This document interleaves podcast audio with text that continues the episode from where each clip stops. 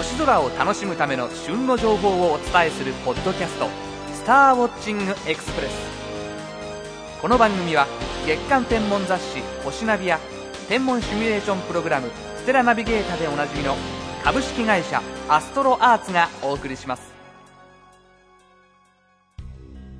さていよいよ8月となりましたが夏の星空楽しんでますか？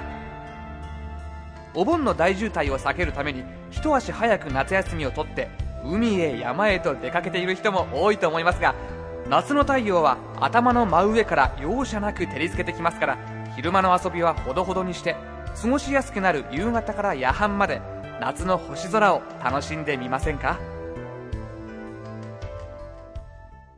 今週の星空情報。まずは今週の星空情報です。今月は5日が新月ですから月明かりの影響もほとんどなく星空を楽しむチャンスです。西の空に残った夕焼け空の色が茜色から群青色そして暗黒へと変わる頃夜空には満天の星空が広がっています。明るい星暗い星そして赤い星白い星などさまざまな明るさや色を持った星たちが彩る夜空を楽しんでください。さて星空を見上げていると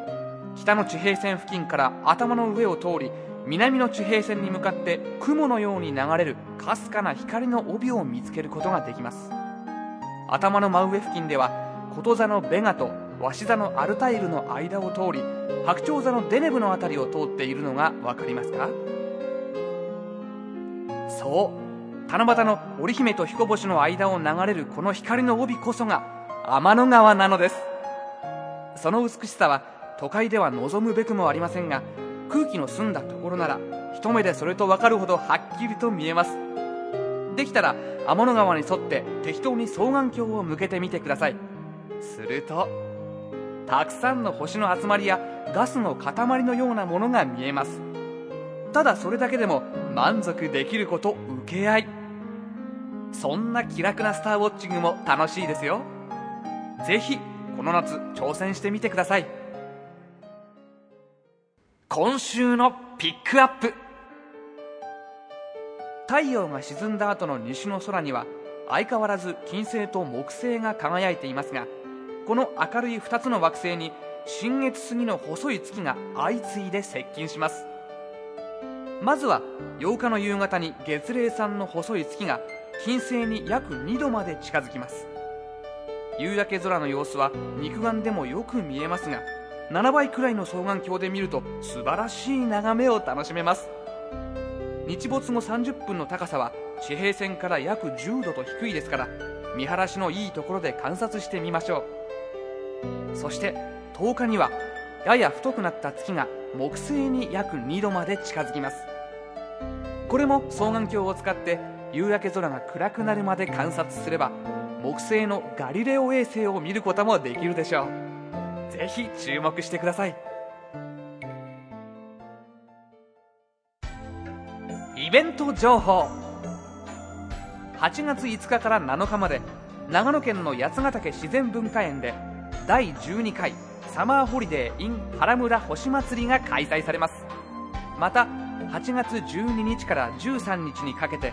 富士山登山道御殿場口第2駐車場通称太郎坊駐車場で富士山麓スターウォッチングが開催されます。お時間のある方はぜひご参加ください。これらのイベントにはアストロアーツも出展しますのでぜひおいでください。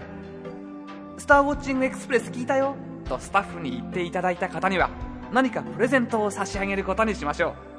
う。でもたくさんは用意できないのでなくなっちゃったらごめんなさい。て今回のスターウォッチングエクスプレスはいかがでしたでしょうか？より詳しい星空を楽しむための情報はアストロアーツホームペー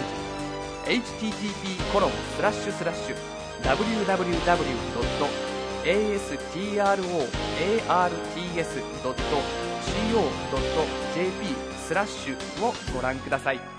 天文情報だけでなくソフトウェアや望遠鏡双眼鏡など星空を楽しむためのさまざまな商品を購入できるオンラインショップもあります。次回の「スターウォッチングエクスプレス」は8月8日頃にペルセウス座流星群特集をお送りする予定です。それではまた。